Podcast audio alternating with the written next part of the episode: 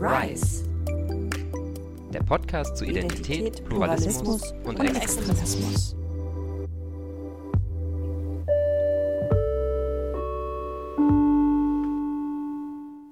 Das war die Schulklingel des Lessing-Gymnasiums im Berliner Stadtteil Wedding. Dort war ich für diese fünfte Folge des RISE Podcasts zu Besuch und habe mit zwei SchülerInnen und einer Lehrerin gesprochen. Ja, hi, ich bin Betül, Schulsprecherin und eben Teil des SV-Teams am Lessing-Gymnasium in Berlin. Und ähm, ich bin Mitbegründerin des Your Local Empowerment Clubs. Genau, und würde einmal abgeben an Phoenix. Ja, hallo, ich bin Phoenix. Ich bin auch im SV-Team und auch Teil des Your Local Empowerment Clubs. Ja, ich bin Chengül, ich bin Lehrerin am Lessing-Gymnasium und ich begleite den Your Local Empowerment Club als Lehrkraft. Mein Name ist Julia Tieke und diesmal ist unser Schwerpunktthema Rassismus und Empowerment. Den Your Local Empowerment Club oder kurz YLEC, diesen Club haben Betül, Phoenix und Schengül Anfang 2021 gegründet, um rassistischen Erfahrungen etwas entgegenzusetzen. Und daher habe ich sie für diesen Podcast getroffen. Was wissen wir eigentlich über rassistische Erfahrungen an Schulen? Was heißt es, sich an Schulen und darüber hinaus pädagogisch mit diskriminierenden Strukturen auseinanderzusetzen? Wie kann Selbstermächtigung geschehen? Und welche antirassistischen Initiativen und Strategien gibt es in der jugendkulturellen Arbeit? Von diesen Fragen handelt der Podcast und davon handelt auch das Gespräch mit Betül, Phoenix und Schengül. Außerdem habe ich mit Maral Jekta gesprochen. Sie ist Mitarbeiterin von UFUG e.V. Das ist ein Verein, der an der Schnittstelle von politischer Bildung und Universalprävention arbeitet, und zwar zu den Themen Islam, antimuslimischer Rassismus und Islamismus. Maral begleitet das RISE-Projekt wissenschaftlich. Und bevor wir mehr über den Your Local Empowerment Club erfahren, erläutert sie, weshalb Rassismus eins der fünf Schwerpunktthemen von RISE ist und weshalb es für Jugendliche so wichtig ist. Für Jugendliche ist es insofern relevant, als dass sie eigentlich immer in ihrem Alltag äh, mit rassistischen äh, Vorfällen konfrontiert werden. Das kann schon bei Kleinigkeiten anfangen, wenn man zum Beispiel dieses typische Beispiel hat von jemand greift einem ungefragt in die Haare oder bei der Wohnungssuche, wo viele Jugendliche beispielsweise ähm, davor zurückschrecken, ihren echten Namen zu nennen, weil sie dann befürchten, dass sie eine Wohnung nicht bekommen. Es fängt auch bei Kleinigkeiten wie die, äh, die Wochenendplanung an, ähm, wo sie erstmal überlegen müssen, in welche Gegenden sie fahren können, ohne sich davor schlau zu machen. Das heißt, es ist so wie so ein schlechter Soundtrack, der die immer läuft und immer irgendwie im Hintergrund mit dabei ist. Das mag für andere nicht sichtbar sein, aber das prägt halt jugendliches Leben, genauso wie das Leben ihrer Eltern, ihrer Großeltern. Ähm, und das sind äh, diese Erfahrungen, äh, die zeigen, dass das Thema für das Projekt wichtig ist. Aber nochmal auf die gesellschaftliche Ebene zurückzugehen, das ähm, zeigen auch die Mitte-Studien der Friedrich-Ebert-Stiftung, dass rassistische Einstellungen bis in die Mitte der Gesellschaft verbreitet sind. Das heißt, es ist sowohl gesamtgesellschaftlich relevant als auch für ähm, Jugendliche, für die ja das Projekt gestaltet wurde. Und ähm, Vielleicht noch wichtig zu sagen, ähm, dass gerade diese Rassismuserfahrungen von Jugendlichen dazu beitragen, dass sie immer wieder daran erinnert werden, nicht Teil der Gesellschaft zu sein. Und gerade für Jugendliche, die in dieser äh, Phase nach äh, Gruppenzugehörigkeit ähm, suchen und nach Anerkennung und Orientierung, ist es ein Problem. Ähm, islamistische Gruppierungen greifen besonders dieses Thema von Rassismus auf und gerade diese legitime Kritik, ähm, um selbst ein Angebot zu geben. Und dieses Angebot ist äh, durchaus attraktiv. Sie sagen, egal woher du kommst, egal welche Hautfarbe du hast, egal welcher sozialen Schicht äh, du zugehörst, bei uns wirst du als einer untergleichen anerkannt, so, solange du dich halt äh, unseren Ideen und der Ideologie ähm, unterwirfst. Ähm, das äh, führt dazu, dass sie genau diese Bedürfnisse ähm, äh, ähm, aufgreifen, die Jugendliche haben. Insofern ist das Thema für das Projekt sehr relevant.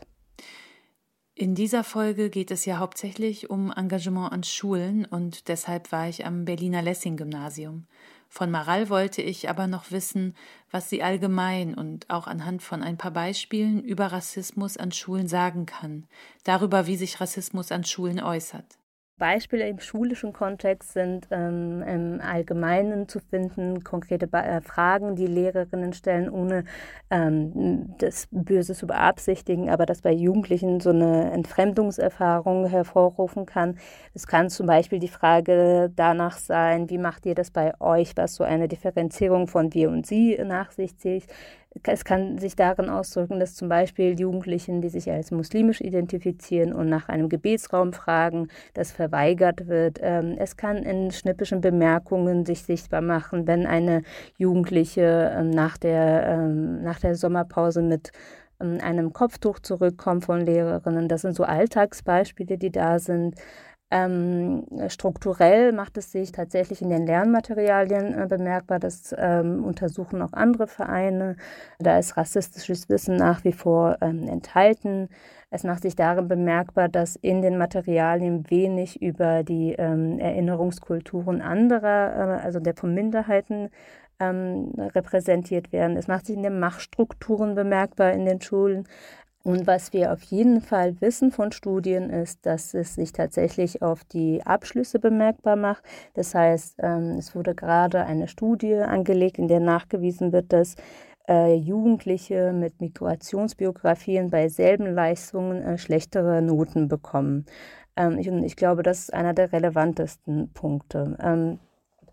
Gerade aktuell sehen wir beispielsweise im Kontext des Ukraine-Konflikts auch, dass einige Journalisten sowohl in den amerikanischen Medien, aber auch zum Beispiel äh, bei einer Sendung äh auf ZDF eine Sprache wählen, in der sie eigentlich die Empathie mit den ukrainischen Geflüchteten zum Ausdruck äh, bringen, aber ähm, in dem gleichen Atemzug äh, sagen, dass äh, es sich bei diesen Geflüchteten um andere ähm, ähm, handelt als beispielsweise aus, bei denen aus Irak, Syrien, Afghanistan, weil diese Geflüchtete weiß sein, christlich sein, ähm, weiße Haut und blaue Augen haben.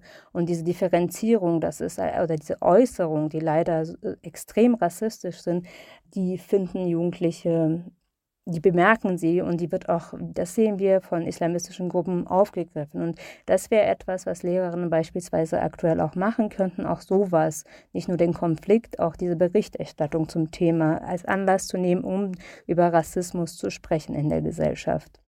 Maral hat hier einleitend einige Aspekte rund um Rassismus und Schule angesprochen. Das RISE-Projekt selbst arbeitet an der Schnittstelle von Medienpädagogik, politischer Bildung und universeller Prävention und versteht sich als ein pädagogisch empowerndes Projekt.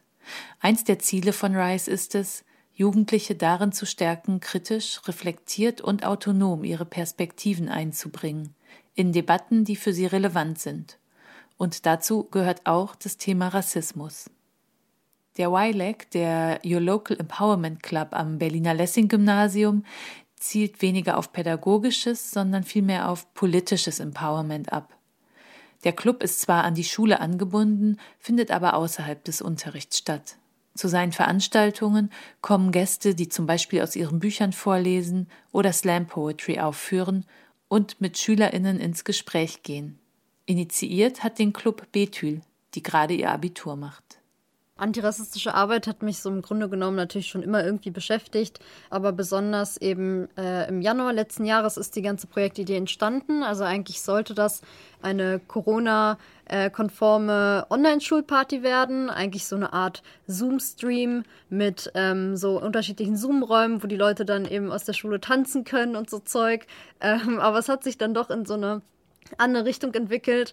Auch dank der Hilfe eben von EOTO, ähm, Each One Teach One e.V., die haben uns da finanziell ganz doll unterstützt. Und genau dann ging es eben in die andere Richtung, dass wir ähm, das nicht so so einer interaktiven Sache machen, doch, sondern eher so zu einem Bildungsauftrag und ähm, Genau, so ist das Ganze entstanden. Und auch so ein bisschen, ich war im Januar tatsächlich bei der ähm, Orijalo-Kundgebung in Dessau und genau diese, diese ähm, Atmosphäre von der Kundgebung und, und auch die ganze Stimmung hat mich irgendwie ja wieder dazu angetrieben, irgendwas ja, zu machen. Und ich hatte irgendwie den Drang, eben nach der Kundgebung auch unbedingt was an der Schule zu organisieren und zu bewegen. Ja.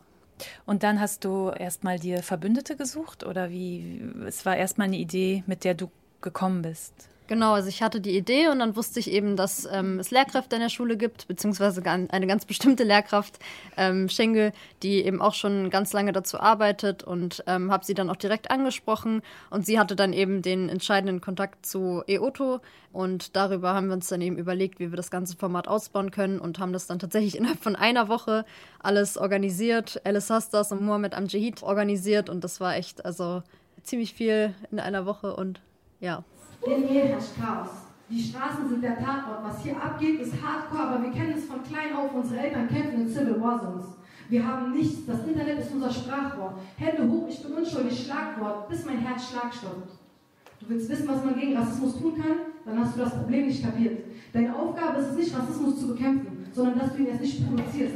Rede mit deiner Familie, deinen Kollegen, deinen Freunden nicht. Wir sehen, wie du diskutierst, weil wir haben alles, was in unserer Macht steht, schon probiert. Das war die Slam-Poetin Jasmin Poesie beim ersten YLEC im Januar 2021. Die Veranstaltung ist in Ausschnitten auf YouTube zu finden. Beim ersten YLEC war auch die Journalistin und Autorin Alice Hastes mit ihrem Buch Was weiße Menschen nicht über Rassismus hören wollen, aber wissen sollten, zu Gast, sowie Mohammed Amjahid, ebenfalls Autor und Journalist, mit seinem Buch Der weiße Fleck eine Anleitung zu antirassistischem Denken. Woher kommt denn der Name Your Local Empowerment Club? Eigentlich so aus der Idee, halt Leute zu empowern. Und wir haben eben nach einem coolen Namen gesucht. Und da hatte Schenkel die Idee, äh, lass es doch Your Local Empowerment Club nennen und dann kam es irgendwie dazu, genau. Also eigentlich sollte es erst irgendwas mit Antirassismus oder antirassistischer Abend werden, aber wir haben uns dann doch entschieden dazu, dass es tatsächlich so einen Empowerment-Fokus haben soll und Empowerment-orientiert ähm, sein soll und genauso kam das Ganze. Also wir haben zusammen nach einem Namen gesucht. Ich habe den jetzt nicht selber äh, in, in die Welt äh, gerufen, sondern es waren mehrere Vorschläge und wir haben uns dann für den Vorschlag entschieden. Genau. Also einfach dieses Your Local ist halt, dass es hier stattfindet, ne, an unserer Schule, an diesem Ort, äh, in unserem Kiez. Und das ist eben das Besondere. Also Empowerment-Angebote gibt es ja sehr viele, aber eben nicht an Schulen speziell. Also ich glaube, erstmal ging es uns darum, so einen außerunterrichtlichen Raum zu schaffen, oder? Ja, weil, also ich glaube, wir drei sind uns einig, dass Empowerment im Unterricht nur ansatzweise gelingen kann. Und das Wichtige ist eben, diese Räume auch außerhalb des Unterrichts zu schaffen. Das war unser Fokus erstmal. Aber so ein Projekt kann natürlich viel ins Rollen bringen. Also es kann natürlich Anstöße geben für eine Schule, auch weitere Dinge zu organisieren, Arbeitsgruppen zu bilden, beispielsweise, die sich mit diskriminierungskritischen Materialien auseinandersetzen, äh, LehrerInnen zu sensibilisieren. Also wenn eine Schule das aufgreifen möchte, dann kann sie das, glaube ich, tun. Dann trägt sich das auch irgendwie in den Unterricht und wird Teil der Schulkultur. Das ist auch teilweise passiert, dass im Unterricht ähm, Thematiken angesprochen wurden, die beim YLAC aufgebracht wurden. Aber es ist auf jeden Fall kein Teil des Unterrichtsplans und in keiner Weise verfestigt, sondern basiert einfach darauf, dass einige Lehrkräfte dort besonders engagiert sind. Aber das Ziel von Empowerment, das wir verfolgen, ist auch einfach nicht kompatibel mit Unterrichtssituationen, weswegen wir dort gar nicht erst die Erwartungshaltung haben, dass sich in Form von irgendwelchen Reformen bezüglich des Unterrichts Empowerment durchsetzen könnte. Habt ihr aber den Eindruck, dass sich das Engagement ähm, auszahlt? Habt ihr was in Bewegung gesetzt für euch? Ähm, ich würde schon sagen, also wir hatten natürlich nie die Erwartungshaltung, dass das jetzt plötzlich von einem Tag auf den nächsten zu einem Paradigmenwechsel führt, aber es hat trotzdem dafür gesorgt, dass, dass Thematiken rund um Antirassismus und Empowerment auf jeden Fall öfter besprochen wurden, zumindest in ähm, so meinem Umkreis sind dort sehr viele Gespräche aufgetaucht. Und zudem wurde auch im Unterricht viel öfter so eine Perspektive mit eingebracht, wobei man dann trotzdem sagen muss, dass das nicht ansatzweise genug ist und dass wir natürlich immer noch mehr erwarten und mehr haben wollen. Und darüber hinaus finde ich, dass es mir auch einfach persönlich was gebracht hat, weil, wie bereits erwähnt wurde, ist das unheimlich empowernd für einen selber, wenn man, ähm, wenn man so eine Veranstaltung auf die Reihe kriegt. Ich meine, ich habe teilweise gar nicht realisiert, wie krass das eigentlich ist, dass ich so bekannte Persönlichkeiten einfach interviewen kann. Das, das war schon ziemlich besonders für mich. Also das ist das persönliche Engagement, ähm, also der, der Grund auch, sich zu engagieren, tatsächlich das eigene Empowerment. Das würde ich jetzt nicht ganz so sagen. Ich glaube, ich habe einfach so eine Art inneren Trieb, mich politisch zu engagieren, nicht weil mir das so unbedingt Spaß macht, sondern weil der Status quo einfach nicht akzeptabel für mich ist und ich insofern Energie dafür aufbringen muss, in gewisser Weise ähm, für Veränderungen zu sorgen, selbst wenn das nur in kleinen Rahmen möglich ist. Ja, also mir geht das da genau ähnlich wie Phoenix auch. Das ist halt einfach die Gesamtsituation ähm, und, und auch die Gesamtsituation im Raum Schule. Also ich meine, wir bewegen uns hier jeden Tag und wir sind eben immer jede Schülerin ist an jeder Schule irgendeiner ähm, rassistischen oder diskriminierenden Gewalt ausgesetzt und ähm, damit müssen wir eben versuchen umzugehen. Und ich glaube, diesen Umgang können wir eben mit dem Yellow Empowerment Club insofern vielleicht ausgleichen, also nicht niemals wegmachen, niemals äh, irgendwie ausradieren, aber ausgleichen, indem wir eben versuchen, die Leute zu empowern und die mitzunehmen. Ja. Bethül hat erwähnt, dass ihre Teilnahme an einer Kundgebung zum Fall des 2005 in einer Dessauer Polizeizelle verbrannten Sierra Leonas Uri Giallo ausschlaggebend war, zu sagen, ich möchte an meiner Schule gegen Rassismus und alltägliche Diskriminierung aktiv werden. Das rassistische Attentat in Hanau vor zwei Jahren hat ebenfalls eine wichtige Rolle gespielt. Ja, also definitiv. Ähm, ich meine, ja, wir sind gewissermaßen alle schockiert und, und verletzt ähm, darüber, was, was passiert ist in den letzten Jahren, aber auch eben schon davor, dass das eben Sachen sind, die uns täglich bewegen und dass wir uns eben immer damit auseinandersetzen müssen, egal ob wir wollen oder nicht. Wir, also wir als ähm, selbst erfahrene Leute haben eben nicht die Wahl zu sagen, wir möchten uns mal einen Tag nicht damit auseinandersetzen, weil wir jederzeit damit konfrontiert werden, auch im Raum Schule natürlich demnach, genau, ist es auf jeden Fall ähm, ein Muss, da ja sich auch einzusetzen und eben auch klar zu positionieren im Raum Schule. Und ich glaube, dass das auch für viele andere Schüler ein Thema ist. Also ich glaube nicht, dass das an denen vorbeigegangen ist. So habe ich das auch nicht wahrgenommen. Es wurde definitiv diskutiert und auch darüber gesprochen, genau. Aber es wurde halt auch wirklich nur im privaten Raum darüber gesprochen. Ich fand das unheimlich schockierend, wie wenig in Unterrichtssituationen dafür Platz gegeben wurde. Es wurde eigentlich kaum aufgearbeitet und das Thema ist sehr schnell untergegangen. Das war dann einfach eine Sache, die an unserer Schule mit einem sehr großen Anteil an POC-Menschen Leute komplett erschüttert hat und dann aber nie wirklich aufgearbeitet wurde. Also ich glaube, wir hatten eine Schweigeminute. Das war dann auch veranlasst durch die SV. Und darüber hinaus gab es nicht. Das hat uns alle so ein bisschen alleine gelassen mit unseren Gefühlen und Gedanken dazu, was in Hanau passiert ist. Die beiden SchülerInnen Phoenix und Bethül haben hier geschildert, wie sie den Umgang oder auch Nicht-Umgang mit dem Attentat in Hanau an ihrer Schule erlebt haben. Schengül ist am Lessing-Gymnasium auch Seminarleiterin für Deutsch.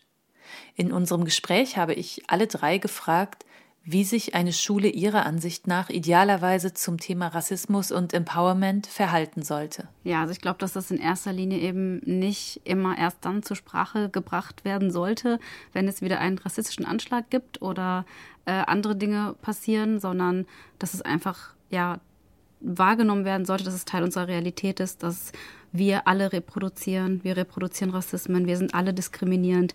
Jeden Tag also ich auch immer noch, äh, obwohl ich mich sehr lange schon damit auseinandersetze. Und dass das erstmal so eine Frage ist der Haltung, sich dessen bewusst zu sein, das nicht mehr abzuwehren und eben dann zu sehen, okay, das, was mich ausmacht, das macht natürlich auch mein Unterricht aus. Also ich trage diese Dinge auch in meinen Unterricht. Und SchülerInnen sind da sehr sensibel für. Also die spüren das sofort, wer da vorne steht äh, und können sehr gut differenzieren. Und also erzählen ja auch ganz offen von diesen rassistischen Dingen, die im Unterricht auch passieren.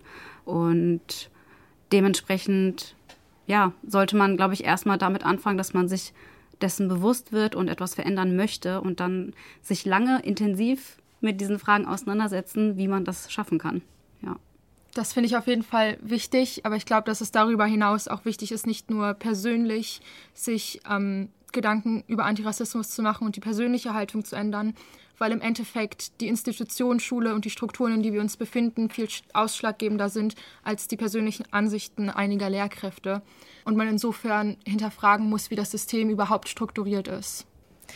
Habt ihr Ideen, wie das aussehen könnte, so ein Weg zu einer rassismuskritischen, diskriminierungskritischen Schule? Also ich glaube, das ist sehr schwierig. Also meine persönliche Meinung dazu ist auch, dass, dass sich das durch so kleine Ansätze, ein bisschen Workshops oder so, sogar Reform nicht machen lässt. Also Schule ist einfach von Grund auf nicht dafür ausgelegt, diskriminierungskritisch zu sein. Schule ist einfach diskriminierend an sich.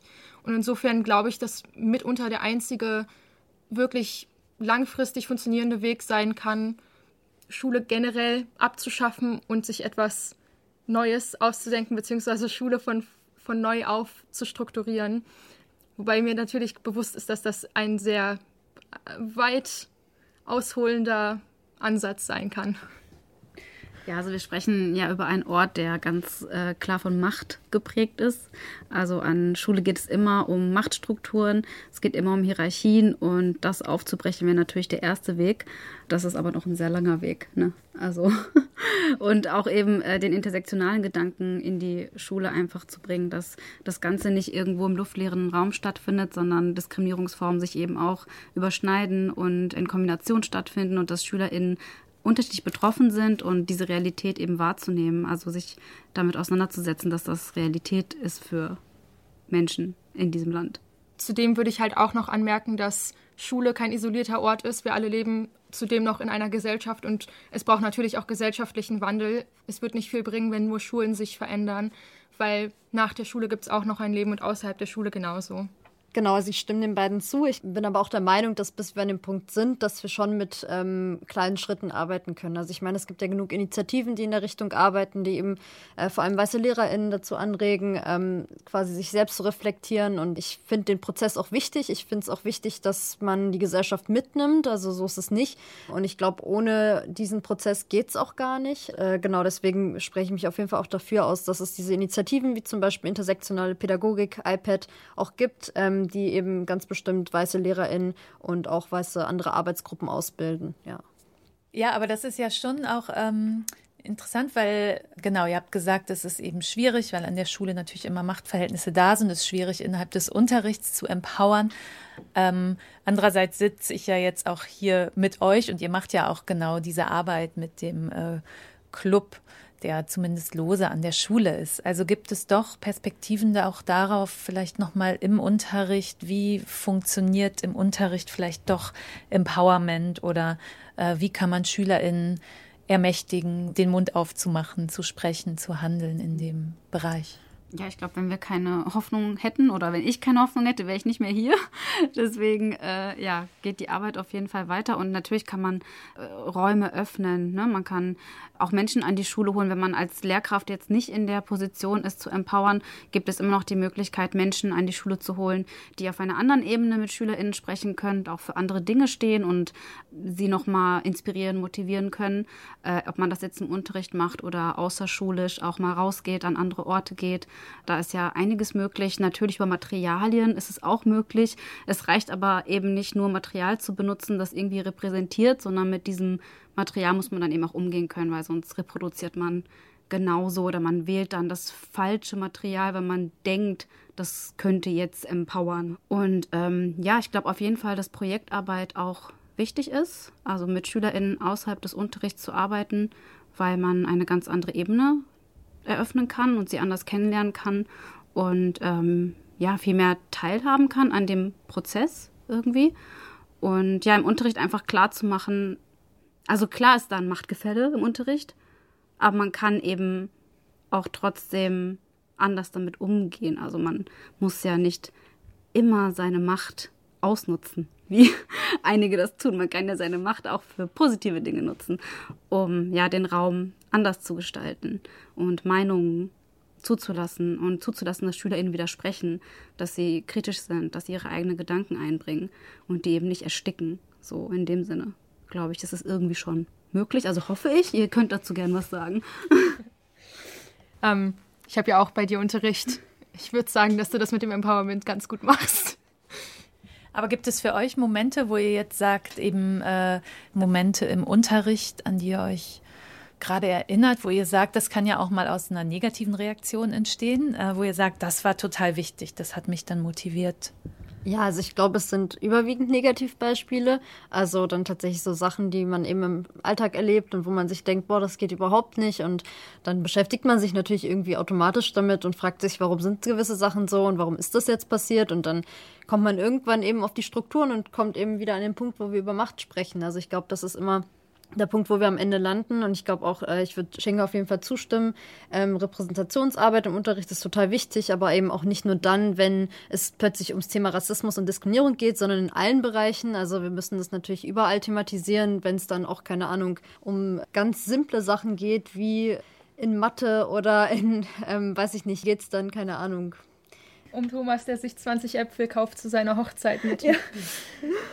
nee, genau. Also es geht auf jeden Fall auch immer um ganz simple Beispiele und ähm, ich glaube, es ist wichtig, da auch ähm, im Unterricht, egal welches Thema das ist, Repräsentationsarbeit zu leisten.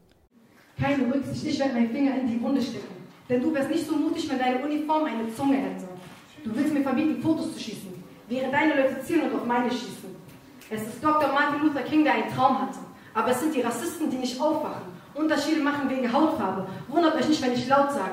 Ich werde Widerstand leisten Rosa Parks. Meine schwarze Schwester supporten, bis sie Cash wie Oprah hat. Ich werde mich wie Muhammad Ali euren Kriegen widersetzen. Wie Malcolm X lieber sterben, als mich wieder zu setzen. Wir haben unsere Rechte schwarz auf weiß. Und trotzdem gehen die Rechten weiß auf schwarz. Und ja, es gibt viele Probleme, aber nichts ist vergleichbar mit diesen Notleiden. Ich frage mich, sind wir die dem Tod geweihten? Es reicht nicht, wenn wir sterben. Ihr wollt uns sogar tot schweigen. Also ich sag mal, das Thema Antidiskriminierung oder Antirassismus war, glaube ich, jetzt vor Betül, bevor du damit angefangen hast, nicht so präsent an der Schule. Also es ist schon ein Impuls, der aus der Schülerinnenschaft gekommen ist und dementsprechend kann man den Raum auf jeden Fall mitgestalten und das das ist, glaube ich, ganz, ganz wichtig für andere SchülerInnen, das zu sehen, die vielleicht noch nicht so politisiert sind, ne? die vielleicht nicht regelmäßig auf Demos gehen oder äh, viele Bücher dazu lesen, das sich ein bisschen auch als ja Vorbild vielleicht zu nehmen, in dem Sinne doch.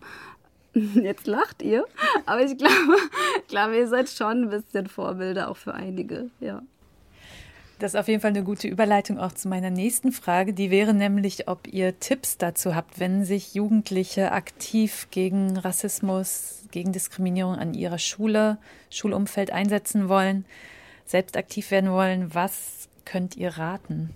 Also immer bei sich selbst anfangen, check your privilege, sich selber damit auseinandersetzen, was man selber reproduziert und dann aber auch zu schauen, in welchen Systemen man ist und wa was für Handlungsansätze es dort gibt. Und ich würde auch sagen, das geht außerschulisch immer besser. Man kann aber auch innerschulisch zum Beispiel so etwas wie den New Local Empowerment Club versuchen als Vorbild zu nehmen. Oder was wir auch gemacht haben, ist eine AG zu gründen, auch Empowerment Club genannt, in der ähm, die tatsächlich einen safer Space darstellen soll, wo sich SchülerInnen untereinander austauschen können, also rassismuserfahrene SchülerInnen über ihre Erfahrungen, was natürlich dann auch nochmal eine Form von Empowerment sein kann. Aber so ein Grassroots-Movement wird nicht aus einer Schul-AG entstehen können. Und das sollte man, glaube ich, immer im Hinterkopf behalten, dass das, was man im Raum Schule machen kann, immer limitiert ist. Zum Abschluss dieser Rice-Podcast-Folge habe ich mit Nina Kunz gesprochen. Gemeinsam mit Charlotte Oberstuke erstellt sie pädagogisches Begleitmaterial für RISE, auch für die Kurzfilme, die auf der RISE-Plattform zu finden sind. Diese Filme wurden von Jugendlichen und jungen Erwachsenen produziert und von RISE unterstützt. Und ich wollte zunächst von Nina wissen, was an den Filmen zum Themenbereich Rassismus auffällig ist. Für die Materialentwicklung ist es besonders spannend, dass in den meisten Filmen die Perspektive von Betroffenen eingenommen wird. Und daher geht es in den pädagogischen Materialien auch oft um die Förderung von Empathie und ähm, darum, junge Menschen zu ermutigen, sich gegen Rassismus zur Wehr zu setzen. Und eben auch insbesondere diejenigen, die selbst nicht von Rassismus betroffen sind. Was sind denn die besonderen Herausforderungen, die es dann gab oder auch noch gibt, zu diesen Filmen pädagogisches Material zu erstellen? Eine Herausforderung besteht darin, dass ähm, in manchen Filmen stereotype Bilder reproduziert werden, ähm, die dann auch in den Materialien aufgebrochen und behandelt werden müssen. Wie werden in den Materialien diese Stereotype dann aufgebrochen? Gibt es da bestimmte Methoden oder Ideen? Ja, es gibt zum Beispiel eine Übung, in der eine Filmszene analysiert wird und da ein alternatives Ende mit den Jugendlichen erarbeitet wird. Also es geht da ganz konkret darum, sich diese stereotypen Rollen auch in dem Film anzusehen und ähm, quasi eine alternative Erzählung dazu zu entwickeln. Welche Begleitmaterialien gibt es denn überhaupt insgesamt dann zum Thema Rassismus bei Rise? Worauf liegt da der Fokus? Und kannst du vielleicht ein Beispiel geben? Der Fokus liegt für uns auf Empowerment, Sensibilisierung und auch auf Empathieförderung und Perspektivwechsel. Ein Beispiel dafür ist ein interaktives Hörbuch, was auf der Plattform zu finden ist das auf der Geschichte von Erik aus dem Film Schau mir in die Augen basiert. Und ähm, in dem Hörbuch schlüpfen Jugendliche in die Rolle eines geflüchteten Menschen in Deutschland und entscheiden darin selbst, wie das Hörbuch weitergeht. Ähm, ja, mit den pädagogischen Materialien möchten wir außerdem auch Selbstwirksamkeit fördern, indem Möglichkeiten aufgezeigt werden, selbst für gesellschaftliche Vielfalt und gegen Rassismus aktiv zu werden. Das geschieht meist in Form von aktiver Medienarbeit, also zum Beispiel auch durch kleine Videodrehs, dem Erstellen von Memes oder Kampagnenposts. Das von Nina erwähnte Hörbuch, die Kurzfilme, pädagogisches Begleitmaterial und vieles mehr gibt es auf der Internetseite rise-jugendkultur.de. Alle Links zu dieser Folge schreiben wir auch in unseren Podcast-Text. In der nächsten Folge des Rise Podcast geht es dann um Gesellschaftskritik und soziale Medien. Wie äußert sich Gesellschaftskritik auf sozialen Medien und welche Kritik gibt es an eben diesen Plattformen? Dazu werde ich mit Valentin Dander sprechen, Medienpädagoge an der Uni Potsdam, mit dem Sozialpädagogen Fiete Alexander, der als Fiete Boy vor allem auf TikTok unterwegs ist, sowie mit Paya Masumi von Erklär mir mal auf Instagram. Mein Name ist Julia Tieke und ich verabschiede mich bis zum nächsten Mal.